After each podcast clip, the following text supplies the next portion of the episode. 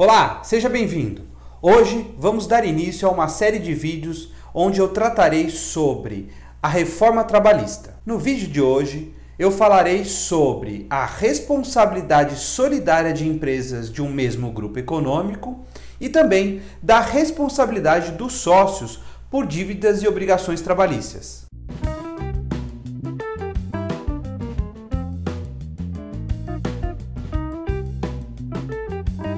A nossa CLT estabelece no artigo 2 parágrafo 2 que empresas de um mesmo grupo econômico ou empresas que são administradas por outras empresas, estas respondem solidariamente pelas obrigações trabalhistas umas das outras. Consideram-se empresas de um mesmo grupo econômico as empresas controladas e suas controladoras, as empresas filiadas e as empresas de simples participação. Empresas filiadas são aquelas que participam em outras empresas em mais de 10% do capital social. E as empresas de simples participação participam em menos de 10%.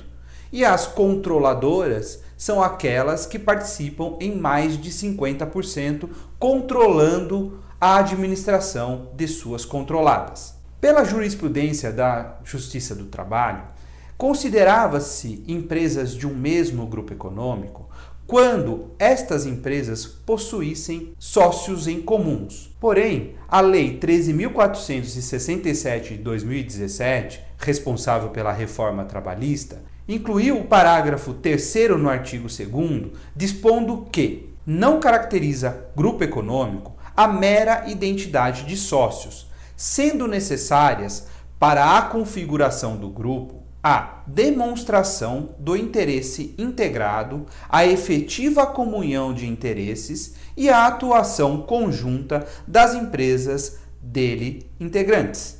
Portanto, a mera participação de sócios em diversas empresas, por si só, não é mais motivo para a caracterização do grupo econômico passa a ser exigido a comprovação de que há interesse comum entre essas empresas, que elas atuem em conjunto.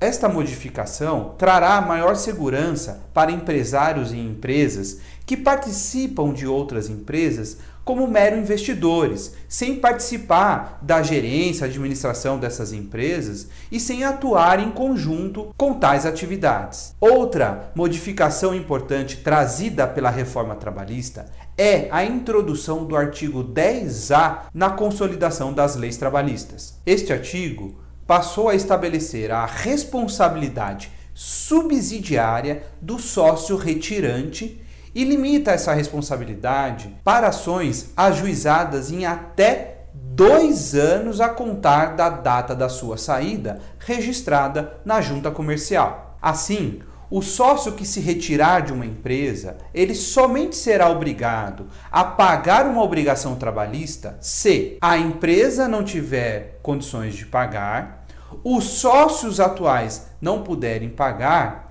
e ainda, se aquela ação judicial, aquela reclamação trabalhista, tiver sido ajuizada no prazo de dois anos a contar do registro da sua saída na junta comercial. Bem, eram essas as modificações que eu queria falar para você hoje.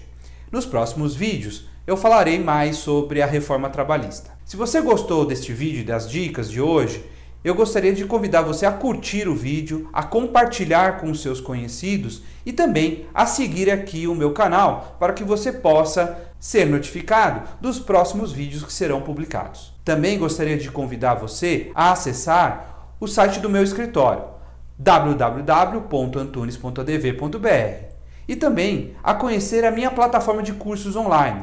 Acesse cursos.antunes.adv.br. Os links estão aqui na descrição desse vídeo. Espero que você tenha gostado e até o próximo vídeo.